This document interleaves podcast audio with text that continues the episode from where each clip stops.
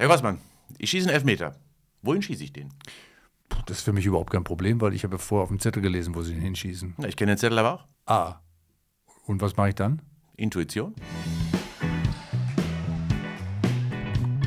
Die wundersame Welt des Sports. Der Podcast zur schönsten Nebensache der Welt. Guten Tag und äh, herzlich willkommen. Es ist wieder soweit. Zeit für die wundersame Welt des Sports. Äh, ein Podcast, der sich beschäftigt mit der komischen Welt des Sports manchmal und die dann auch Erkenntnisse bringt, im besten Falle für das Privatleben. Wobei ich jetzt gerade mal äh, Sie fragen möchte, Herr Professor.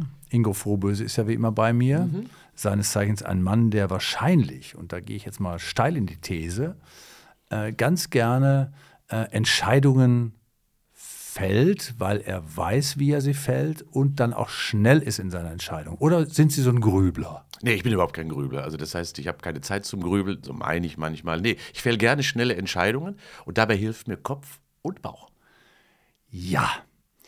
Gibt es schon mal so Tage, wo Sie hinterher sagen, war nix, oh, war nix. Besser hätte ich das anders gemacht. Versemmelt, passiert schon mal. Ja, genau. Ja. Aber das liegt ja in der Natur der Sache. Ich habe auch schon immer gehadert an der, an der Frage, ähm, ob das richtig war, dass ich Sie gefragt habe, ob wir das hier zusammen machen. Mhm. Weil, Und, äh, ob das eine gute Entscheidung was sagt, war. Was sagt Ihr Bauchgefühl? Ja, ich bin noch nicht so ganz am Ende äh, okay. äh, meiner Beantwortung dieser Frage. Ma manchmal, manchmal sagt, sagt mein Kopf mir, äh, super war, war das mit dem Professor. Und manchmal sagt mir mein Bauchgefühl, ach nee war hart wieder heute. aber, aber Herr Grossmann, das liegt nur daran, weil Sie die Wahrheit nicht vertragen können. Und dann kommen Sie schon mal ins Grübeln. Und das ist das Blöde daran. Das könnte durchaus sein, ja. ja. Sie haben völlig recht. Aber wir, wir wollen ja genau diese Entscheidungsprozesse mal äh, unter die Lupe nehmen, die zum einen äh, bei Privatmenschen genauso auftauchen wie bei Sportlern, Leistungssportler, Breitensportler, aber natürlich ins, ins, insbesondere bei äh, Sportlern, die äh, tatsächlich schnelle Entscheidungen fällen müssen. Und je schneller das Spiel oder die Sportart, desto schneller auch Entscheidungen. Mhm. Und da müssen wir mal gucken, gucken, wie das geht. Und da fällt oft der äh, interessante Begriff der Intuition. Mhm. Das ist, hat jetzt nichts mit Esoterik zu tun. Könnte man meinen vielleicht, wird auch esoterisch hier und da benutzt, aber theoretisch ist es einfach äh, eine ganz einfache Geschichte. Eine Intuition ist das, was man in einem hat. Aber äh, wie kommt das eigentlich zustande?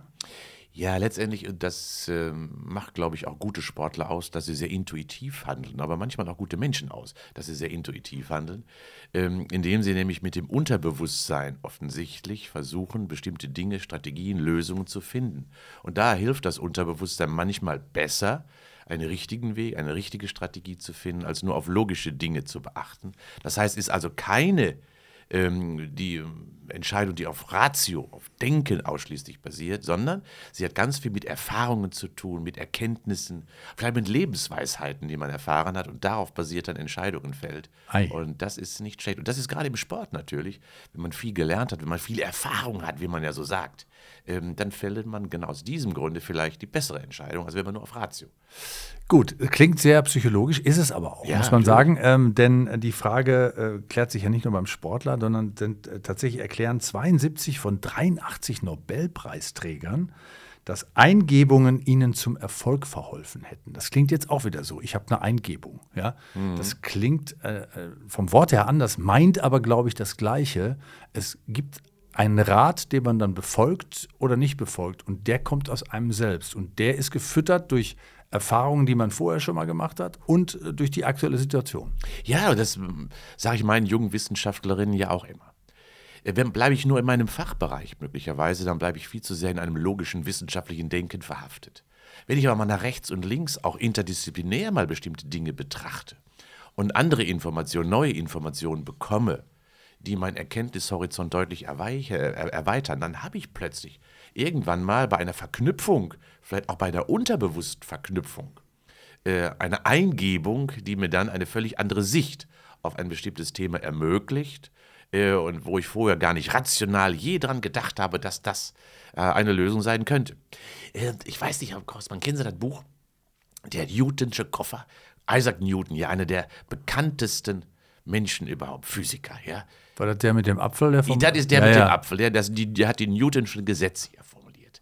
Und wissen Sie, was der im Keller hatte? Nee. Der hatte im Keller äh, so ein alchemistisches Labor, hätte die einer dran gedacht. Ah. Und als dann er verstarb, haben seine Enkelkinder dann haben das Haus betreten, haben gedacht, oh, was ist denn da dran? Das würde ja die, den Nimbus des Opas beschädigen, wenn man da sagt, okay, nee, der war auch esoterisch unterwegs, alchemistisch unterwegs. Ah. Der hat versucht, selber Gold zu produzieren und ähnliche Dinge. Und was hat man gemacht? Man hat das alles in einen Koffer verpackt, damit es keiner entdeckt, hat das im Garten vergraben, weil man immer gedacht hat, nee, Logisches Denken ist das Allerwichtigste und das darf man niemals in irgendeiner Form belasten. Aber ich, meine These ist, Newton wäre niemals ohne seinen Keller auf seine Newtons Gesetze gekommen, weil eben der Koffer und das, was da drin war, ihm einen deutlich weiteren Blick ermöglicht hat. Also der Keller als Unterbewusstsein quasi. so. Ja. Also als Fütterungsmechanismus für, für die kommenden Ideen. Ja, und da- das ist ja das, wa- was wir ja auch alles, glaube ich, erleben, wenn wir es aufsaugen, so wie Kinder es ja machen. Die saugen ja die ganze Umwelt auf, weil sie noch nicht so große Erfahrungshorizonte haben und wir selektieren ja durch unsere Erfahrungen selbst Wahrnehmungsereignisse. Und das bedeutet eben, dass wir diese Offenheit weiter uns erhalten müssen, neue Dinge einfach zu lernen, auch aufzunehmen, aufzusaugen, zu inhalieren, damit wir dann zu besseren Eingebungen irgendwann kommen. Ach, das klingt ja schon mal gut, aber ich, ich könnte das auch noch theoretisch ganz kurz unterfüttern, weil es ist ja tatsächlich so, dass das Unbewusste uns steuert irgendwie durchs Leben wie so ein kleiner Autopilot, muss man sagen. Äh, Und ähm, Wissenschaftler schätzen, dass jede Sekunde 11 Millionen Sinneseindrücke auf uns einstürmen. Lichtwellen im Auge, Schallwellen, Ohr, Reiz auf der Haut, Signale aus unseren Organen, Sie wissen Bescheid. Kommt ja einiges zusammen. Unser Bewusstsein kann aber eigentlich nur 60 Sinneseindrücke letztendlich pro Sekunde aufnehmen und da den Rest, der dann noch kommt, und das ist einiges, das macht das Unterbewusste eben. Und dieses bewusste Denken stört dann, wenn man es nur machen würde, die Kommunikation mit dem Unbewussten oft. Das heißt, tatsächlich wäre es so, wenn ich zu viel nachdenke, störe ich das Unterbewusste Ja. beim, beim, beim Raufkommen und dann äh, drücke ich das runter. D- Das Gehirn ist da also auch wieder beteiligt. Also die Leistung eines Hirns der, mit der Sinnesverarbeitung. Ja, letztendlich ist ähm, das Gehirn, sagen wir so, überproportional repräsentiert ja in unserem gesamten Leben, weil es eine relativ große ja, Dominanz hat. Es ist unser Chef im weitesten Sinne. Aber Sie haben ja etwas richtig gesagt. Wir haben trotz allem eine große Menge an zusätzlichen Inter, ja, Informationen, die gar nicht bis zum Chef durchgelassen werden, weil sie vorher abgefangen werden. Und da muss man sich mal vorstellen, wo gehen die eigentlich hin? Die kommen ja teilweise aus den Nerven. Äh, Wir haben ja ganz viele Rezeptoren im Körper und diese Nervenimpulse gehen dann in das Rückenmark hinein. Und dort ist quasi der Server unseres Körpers. Und nur ein Teil der Informationen, die wichtig zu sein scheinen, werden dann quasi nach oben an den Chef weitergeleitet. Also die bedeutsamen Dinge, die entscheidenden Dinge. Aber es gibt auch auf der Rückenmarksebene gibt es sogenannte Minigehirne. Hinterwurzelganglien heißen die übrigens. Und diese Hinterwurzelganglien, schön. auch Hinterwurzelganglien. Und diese sind auf jeder Etage des Rückenmarks quasi vorhanden und die entscheiden dann, gebe ich das Signal weiter oder interpretiere ich es, führe ich schon eine Reaktion herbei, mache ich schon etwas oder noch nicht. Und da gibt es eben dann äh, unbewusste, bewusstseinsfähige und bewusstseinspflichtige Dinge.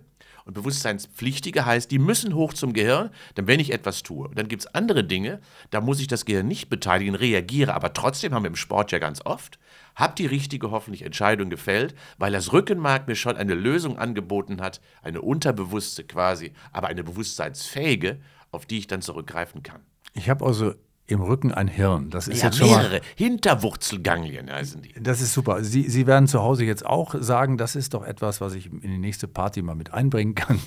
das, das wenn, Sie, wenn Sie behaupten, Sie hätten mehrere Gehirne. Aber ich verstehe schon, äh, d- also der Reflex, der klassische Reflex, also das, was wir ganz unbewusst machen, also ohne irgendwie steuern und ohne äh, da irgendwie aus der Vergangenheit noch irgendwelche Erfahrungen mit zu verknüpfen, das ist so ein Ding, was im Rückenmark quasi entschieden wird. Das, das, das kommt gar nicht erst nach oben. Ja, also es gibt sogenannte, ich muss nochmal akademisch werden, Polys polysynaptische und monosynaptische Reflexe. Halleluja. Halleluja. Also die laufen über mehrere Synapsen oder über eine Synapse, Mono.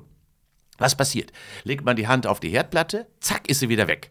Warum? Weil da darf ich nicht drüber nachdenken, weil dann ist die Hand verkokelt. Ich muss also relativ schnell oder wenn ich auf den, auf den Nagel trete, sofort reagieren. Das ist ein Reflex, der in der Regel monosynaptisch abläuft.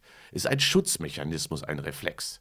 Bedeutet also, dass sie bestimmte Dinge im Körper einfach doch als Schutzmechanismus eingeprägt haben, jetzt für uns Erwachsene, die uns einfach ja vor vielen Gefahren äh, Momente geben, einfach, dass wir sicher sind. In der kindlichen Entwicklung gibt es übrigens auch Re äh, Reflexe, die motorisches Lernen ermöglichen. Erst, die sind angelegt, äh, wie der Saugreflex beispielsweise oder der Greifreflex. Das hat das Kind ja nicht gelernt, aber das ist reflektorisch angelegt und dementsprechend weiß das Kind, wenn zum Beispiel etwas in die Hand kommt, dass es zugreift. Und das wird dann überlernt, irgendwann bleibt aber vorhanden. Das heißt also, wir überlernen mit unserem Leben irgendwann diese Reflexe ähm, und überlagern sie quasi durch neue Dinge, durch neue Erfahrungen. Und dann wird es eben bewusstseinsfähig, aber nicht pflichtig. Guck mal, das haben wir jetzt schon mal ein bisschen, bisschen auseinander Ja, Physiologie gedröselt. ist nicht einfach. Nee, nee, das stimmt. Das ist nicht einfach, aber das ist ja wichtig, dass wir das vorher schon mal geklärt haben, weil Intuition ja etwas ist, was quasi noch gekoppelt ist mit etwas, äh, was wir auch kreativ oder, oder bewusst äh, gelernt haben müssen, äh, irgendwann mal und das dann unten abgespeichert wird und dann bei der Entscheidung tatsächlich eine Rolle spielt. Mhm. Und nicht wie beim Reflex gar nicht so. Ja, also, genauso wie Sie sagen, Wahrnehmung ist ja immer Aufnehmen eines Reizes, Interpretieren, hoffentlich Verstehen eines Reizes und dann Abspeichern eines Reizes. Mhm. Und wir speichern ja alles ab und alle Gedanken, die wir haben, Entscheidungsprozesse, basieren ja genau auf diesen gespeicherten Erfahrungen. Gut, und jetzt gehen wir mal in den Sport. Ja. Ich habe ich hab mal ein paar Untersuchungen rausgesucht. Sie werden sicherlich auch noch ein paar kennen, die ich aber sehr, sehr äh, spannend finde. Man hat zum Beispiel Handballern äh, eine, ein, ein eine Aktion gezeigt, ähm, sie, wo sie verschiedene ähm, Alternativen äh, an Möglichkeiten gehabt haben, also quasi angehalten, die Situation.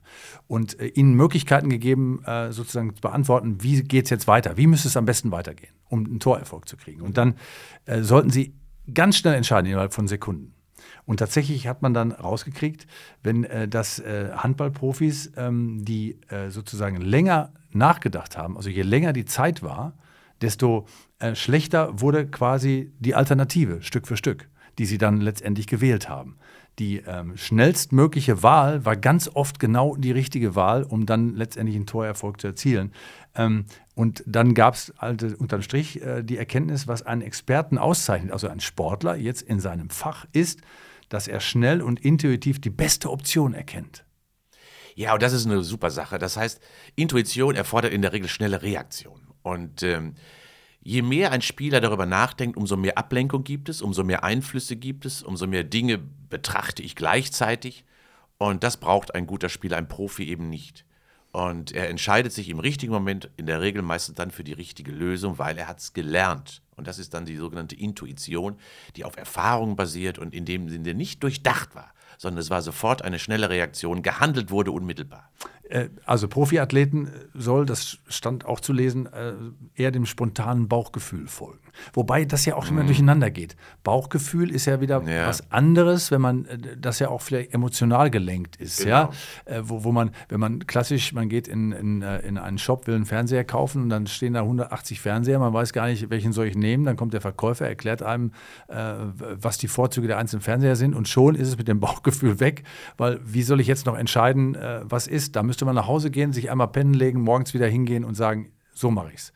Also da sollte man sich Zeit lassen. Diese Zeit hat ja der Sportler gar nicht äh, für mhm. eine Entscheidung in einer Situation. Da kann ich nicht sagen, können wir das Spiel kurz anhalten. Können wir, mal kurz wir machen mal morgen weiter. Wir, wir, genau, können wir kurz diskutieren, wie wir was machen genau. Also Bauchgefühl ist noch ein bisschen anders, wird ja. aber immer so synonym benutzt. Ne? Ja, Bauchgefühl hat in der Tat viel mit Emotionen zu tun wissen Sie noch, Herr Grossmann, die Schmetterlinge im Bauch, als wir verliebt waren? Wir sind es ja immer noch. Wir, wir sind verliebt. Achso. Nein, nicht ja. wir beide, aber mit, so. unseren, mit, unseren, mit unseren Frauen natürlich, die wir ja immer noch lieben. Das finde ich auch gut so. Ja. Aber ähm, die Schmetterlinge, die waren ja schon ziemlich am Summen bei uns. Das ist emotional, das ist ein Bauchgefühl. Wir haben uns für die richtige Frau entschieden über das Bauchgefühl, weil die Schmetterlinge so laut waren und so intensiv waren. Genau, und über diese Entscheidung denke ich übrigens auch nicht mehr nach. Die ist klar gefällt. ja, das, die ist klar gefällt. Also bei mir ja auch, da stehen, stehen wir beide ja auch zu und das ist gut so. Aber auf der anderen Seite äh, ist es in der Tat so, dass also das Bauchgefühl etwas mehr ist häufig als das, was wir mit Intuition bezeichnen. Intuition ist letztendlich immer auf Erfahrung basierend und Bauchgefühl ist auch noch darüber hinaus ja so ein emotionales Surren und Summen. Ja. Also Erfahrung spielt also eine Rolle ja. insgesamt. Und das ist ja auch wieder spannend. Aus dem Alltagsleben könnte man sagen, äh, geht man in eine fremde Stadt, äh, sucht sich ein, ein Restaurant aus oder will sich eins aussuchen. Wie macht man es dann? Man könnte natürlich wahnsinnig lange Speisekarten im Internet studieren. man könnte Kritiken lesen. Was hat Google geschrieben? Was haben die äh, Menschen geschrieben, die hingegangen sind, äh, bevor man seine Wahl trifft? Effektiver zum Beispiel sagen Experten und auch Psychologen. Man guckt einfach, ob äh, das Restaurant voll ist oder nicht. Und wenn es voll ist, dann ist es meist ein gutes Restaurant, weil die Leute gerade drin sitzen. Also man könnte es sich auch einfacher machen. Das, mein, das meint man auch damit, weil man ja eigentlich weiß, diese Erfahrungswert hat man. Ein volles Restaurant heißt eigentlich im Regelfall, entweder ist es ganz billig, dann kann ja, ich es aber sehen von außen an der, an der genau, Werbung. Die kenne ich auch, die Dinger. Äh, oder es ist wirklich ein ganz gutes Restaurant, weil wenn die Leute zu einer bestimmten Zeit da gerne hingehen, dann kann ich da auch ganz gut essen. Ja, und insofern äh, lernen wir, haben wir ja gelernt, dass wir aus bestimmten Informationen einfach etwas Positives oder Negatives ableiten können. Leeres Restaurant heißt, bleib besser weg. Volles heißt einfach, bleib, geh mal hin. Das heißt also, äh, Intuition äh, ist aber hier sehr stark verbunden bei so einem Entscheidungsprozess natürlich mit einer Erkenntnis aufgrund von logischen Verknüpfungen. Ja. Ja, so muss man es ja sagen. Und wenn ich dann sage, okay, ich gehe mal hier vorbei, ist voll, gehe ich mal rein, da sind nette Leute, sitzen nette Leute, dann ist das genau richtig gewesen. Genau, aber, ja. die, aber die Frage, die sich gerade noch mal auftut, als Sie mir erzählt haben, wie das alles abläuft und dass für Sportler das eine eminente Wichtigkeit hat, äh, ist ja so, dass man Intuition auch trainieren muss. Ja. Äh, weil wenn man äh, auch kann vor allem. ja, kann. ja, wenn man jahrelang ja, sozusagen Übungen hat, dann, dann, dann schöpft man aus dem Erfahrungsschatz natürlich mhm. seine Intuition für Situationen. Äh, also kann man Intuition gar nicht so haben, ohne irgendwie mal Erfahrungen gemacht zu haben? Geht nicht, ne? Nee, also du, du brauchst Erkenntnisse, Erfahrungen. Deswegen ist ja zum Beispiel, nehmen wir mal das, das Thema Torwart oder sowas, ja? Der Torwart, äh, glaube ich, der gute Torwart, der bessere Torwart ist dadurch gekennzeichnet, dass er mehr intuitiv handelt. Also sehr viel mehr Repertoire besitzt, sehr viel mehr Situationen schon erlebt, erfahren hat ähm, und dementsprechend dann nicht entscheiden muss, wenn der, wenn der Elfmeterschütze so und so anläuft, wie zirkelt er den Ball genau hin. Nee, er spürt das, er empfindet das und entscheidet sich blitzschnell für hoffentlich die richtige Lösung. Ja, und das zeichnet eben den besseren Torwart von einem nur guten Torwart aus. Also ein größeres Repertoire an Erkenntnissen, die dann zu einer besseren Intuition führt. Lass uns das nochmal ganz konkret machen. Es ist ein Elfmeter. Äh, der äh, Keeper steht im Tor, der Schütze läuft an. Im Idealfall hat der Torwart schon äh, zehn Jahre in der Bundesliga gespielt, mhm. hat schon ganz viele Elfmeter auch gegen sich gehabt, kennt viele Spieler, wie sie Elfmeter schießen. Die, man weiß ja von Torwarten, da gucken sich auch gerne mal was an.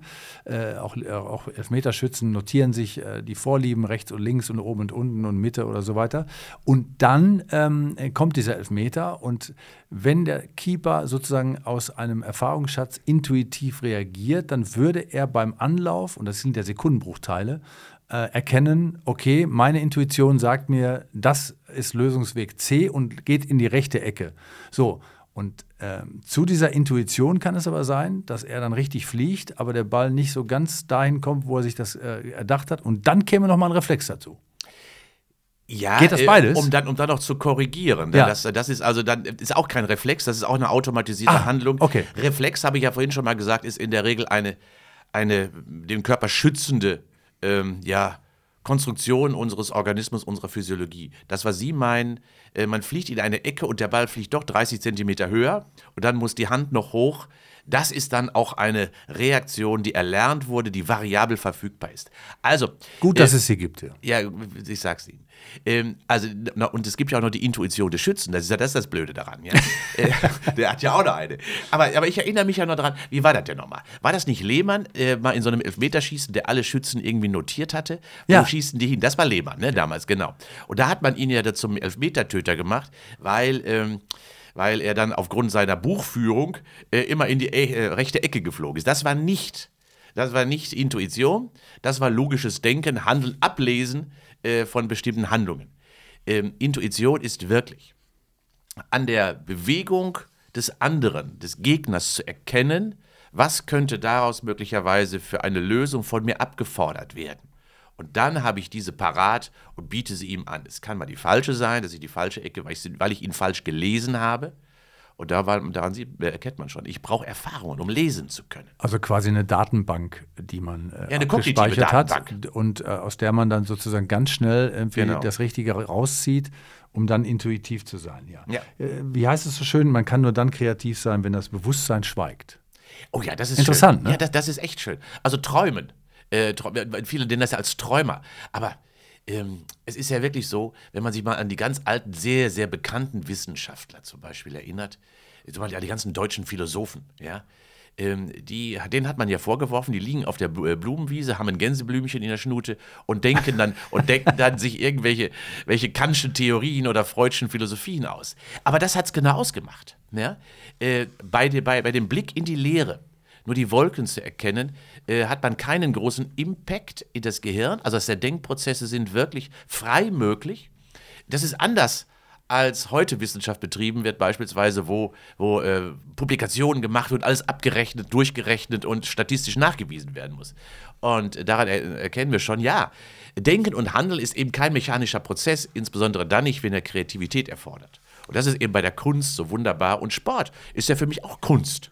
Nichts anderes in der Absolut. Regel. Ist zwar manchmal sehr hölzern, äh, wie man sie betrachtet, aber es ist Kunst, heißt eben kreativ. Und nehmen wir mal die, die Fußballkunst des Messis, ja, das, das, das bewundern wir doch. Die kreativen Lösungen, die intuitiven Lösungen, die er hat, wenn er vor einem übergroßen ähm, Verteidiger steht und dieser kleine Mann, ja, der gibt dem Verteidiger keine Chance, weil er intuitiv genau weiß, okay, den verdaddel ich hier. Äh, jetzt können Sie zu Hause äh, auch mal die Augen zumachen und sich vorstellen, dass wahrscheinlich äh, Professor Ingo Frobese genau der gleiche Typ ist, wie er gerade beschrieben hat.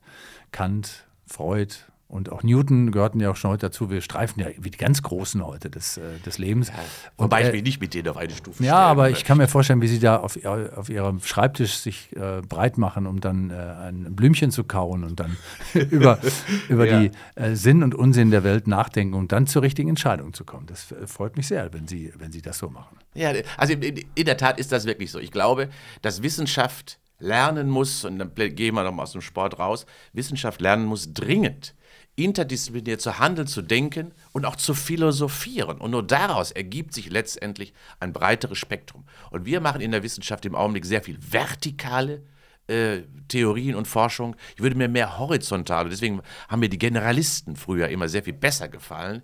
Äh, früher nannte man die die Gelehrten. Mhm. Diese Gelehrten haben ja die Gesellschaften viel, viel mehr geprägt als diejenigen, die nur horizontal geforscht haben. Und die fehlen uns leider heute. So, äh, werden sich viele auch zu Hause nochmal äh, schon darüber äh, na, Gedanken gemacht haben, äh, wie, wie ist das eigentlich mit diesem Spruch äh, äh, der weiblichen Intuition? Denn mhm. es wird ja den Frauen oft unterstellt, sie seien intuitiv besser als die Männer. Ja. Und ich würde Ihnen ganz gerne mal was vorlesen, bevor Sie jetzt schon wieder vorschnell antworten. Ja? Ich habe schnelle Reaktion und Intuition. Ja, ja, ich weiß, ich verstehe. Also jetzt schweigen Sie mal still. Ich werde Ihnen kurz was vorlesen. Unter der Leitung des britisch, britischen Psychologieprofessors Richard Wiseman sorgte im Jahr 2005 eine wissenschaftliche Studie an 1500 Personen für Aufsehen. Die Studie soll das Phänomen weibliche Intuition untersuchen. Die Versuchspersonen bekamen Fotos von lächelnden Menschen gezeigt. Zum Teil war das Lächeln echt, zum Teil aber nur vorgetäuscht. Die Probanden sollten intuitiv erkennen, auf welchen Bildern das Lächeln echt bzw. unecht ist. Also man hantiert mit Erfahrung. Zuvor wurden die Versuchspersonen nach ihrer Selbsteinschätzung gefragt. 77 Prozent der Frauen schätzen sich entsprechend dem gängigen Klischee als sehr intuitiv ein, hingegen nur 58 Prozent der Männer. Und jetzt Achtung, das Ergebnis, Sie können sich wahrscheinlich denken, das Ergebnis hatte auch Versuchsleiter nicht erwartet. Manche Männer erkannten das falsche Lächeln in 76 Prozent der Fälle. Frauen hatten lediglich eine Trefferquote von 67 Prozent. So, weibliche Intuition ist also nichts. Herr Grossmann, dürfen Sie nach Hause kommen jetzt noch? Ich glaube nicht. Wieso? Jetzt gibt es ja Prügel zu Hause. Nein, Sie haben ja gerade die weibliche Intuition entzaubert. Ja, aber vielleicht ist es ja gar nicht so schlimm, die zu entzaubern. Ja, äh, also von der gehe ich erstmal von der Physiologie und warum das auch wirklich in der Tat so zu sein scheint, physiologisch betrachtet, ist die Ausstattung mit bestimmten sensiblen Organsystemen im Körper Rezeptoren der Frau deutlich besser ausgeprägt als das der Männer. Wir sind etwas grober, nicht so feinfühlig, nicht so sensibel, genau weil wir rezeptorentechnisch eben nicht so richtig ausgestattet sind. Das ist aber nur die Ausstattung. Natürlich muss man das erst lernen, damit auch richtig umzugehen, das einzusetzen, das anzuwenden. Und das setzt natürlich auch eine ja, ähm, einen äh, intuitiven Lernprozess quasi voraus. Und das ist vielleicht dann bei einigen Frauen nicht gewesen. Grundsätzlich, die dort im Versuch unterwegs waren. Aber grundsätzlich muss man wirklich sagen, so scheint es, die Ausstattung jedenfalls ist bei den Mädels besser da. Habe ich letztens noch ein wunderbares Buch gelesen, was ich übrigens viel empfehlen kann. Wunderwerk Frau heißt dieses Buch ähm, dass die Ausstattung wirklich viel komplexer, viel differenzierter ist und wir einfach viel grober und nicht so schön äh, gestaltet sind wie die Mädels. Ja, aber äh, eine Sache zum Beispiel scheint, äh, da scheinen Sie recht zu haben, denn es gibt auch Untersuchungen, die äh, dann bestätigen, dass in Sachen Empathie quasi Erkennen von Gefühlslagen des anderen mhm. tatsächlich die Frauen wesentlich im Vorteil sind. Das würde Ihre These ja auch quasi jetzt unterstützen. Ja, das kenne ich von zu Hause auch manchmal. Oder Sie vielleicht auch. Hast du was? Nein. aber eigentlich weiß man ganz genau, da ist was. Ja, also ich, ne? ich, ich denke mal, ich habe doch gar nichts.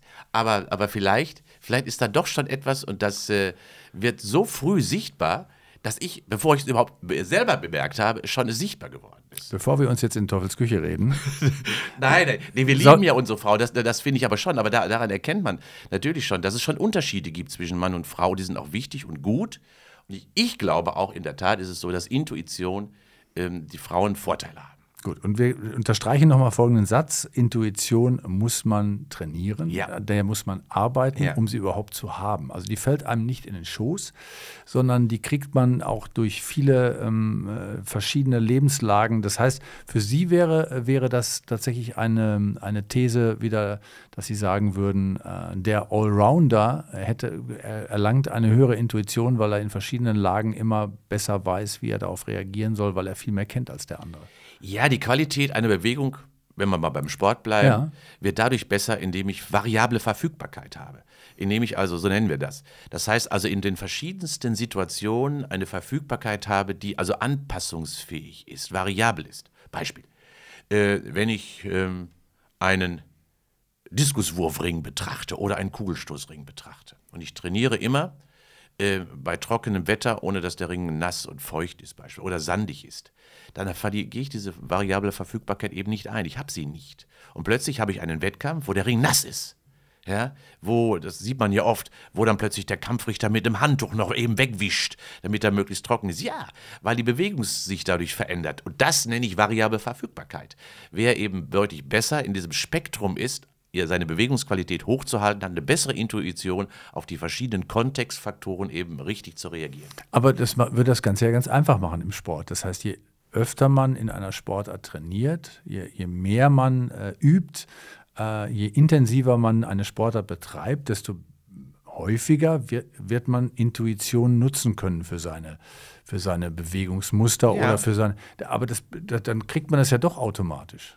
Na, sagen wir so, ich muss schon, irgendwie schon, ich muss aber muss mich bewusst damit auseinandersetzen. Das ist das Entscheidende. Ähm, ich muss beispielsweise auch mal unerwartete Veränderungen zulassen unerwartete Veränderungen zulassen, die es im Spiel ja immer gibt. Ja, mhm. Plötzlich spielt einer im Tennis einen Stopp. Hm, ja, ich, kenne ich gar nicht. Muss ich losrennen. Äh, ich muss also Stressreaktionen auch mal in Trainingssituationen provozieren, schnelle Reaktionen hervorrufen, also Veränderungen. Dann habe ich äh, auch mal Situationen mit hohem Druck, die ich provozieren muss, also Druckveränderungen, ja, äh, Lautstärke, Licht, Temperatur, also Hitze beispielsweise oder auch Trockenheit und Stress und, und, verschiedensten Hungergefühle. Das sind alles Dinge, die ich erlernen muss und dann richtige Entscheidungen einfach zu fällen. Also heißt, dass ich letztendlich auch widersprüchliche Optionen manchmal erlernen muss auf ein Ding, auf eine sportliche Handlung richtig zu reagieren, das ist äh, Intuition, die dann zum Erfolg wird. Also widersprüchliche Optionen lernen. Das heißt, ähm, moderne Trainingsmethodik äh, nutzt dieses Training der Intuition schon? Ja, umso, umso weniger bin ich, ich würde es mir wünschen. Äh, ich sehe leider zum Beispiel ähm, im, äh, gerade in vielen Spielsportarten Drillen, also Drilling, ja, dass man immer wieder standardisierte Situationen lernt wirft man ja auch vielen vor, die das so Reißbrett, Schachbrettmäßig gemacht haben. Nehme ich mal Guardiola beispielsweise, der es ja auch perfektioniert hat, dieses Schachbrettartige. Äh, oder im Basketball, wo sieht man ja auch immer, wo dann plötzlich der, der Trainer mit so einem Showboard dann kommt und in der, in, der, in der Pause, im Break, dann darauf rumzeichnet. Äh, das hat nicht so richtig was mit Intuition zu tun, aber zum Glück gibt es den Gegner. Und auch im Fußball bestimmen eben 70 Prozent des Ballverlaufes immer noch der Zufall. Und das ist das Entscheidende, dass ich eben äh, auf dem Sportfeld diese Option einfach habe, intuitiv dennoch zu handeln, obgleich ich eben standardisierte Techniken im Blick habe oder gelernt habe. Ja, Flexibilität ist gefordert und glaube ich auch wieder ähm, äh, sehr, sehr vonnöten. Herr äh, Professor. Ja. Ich sitze Ihnen ja, das wissen die Menschen ja nicht. Das, ich erkläre es mal ganz kurz. Wir sitzen uns direkt gegenüber. Also mhm. Unsere Gesichter sind vielleicht 50 äh, Zentimeter voneinander entfernt. Mhm. Ja, das lässt uns äh, dann die Poren des anderen ganz genau ja. erkennen, ganz oft. Und äh, da gibt es nichts zu beschönigen. Das muss man auch sagen an dieser Stelle. Aber ja. ich erkenne jetzt an Ihrem Gesicht, dass ähm, Ihre, hm, sagen wir mal, also ich in, sage intuitiv, ich sage es einfach mal, ähm, ich kenne Sie lange. Es ist eigentlich alles gesagt. Ja. Dann können wir eigentlich Schluss machen. Ne? Ja. ja. Wenn ich, Sie sehen mir an, ich bin leer gequatscht. ja, gut. Ja. Dann bis zum nächsten Mal. Bis zum nächsten Dann sind Sie wieder voll. Mhm. Vielleicht.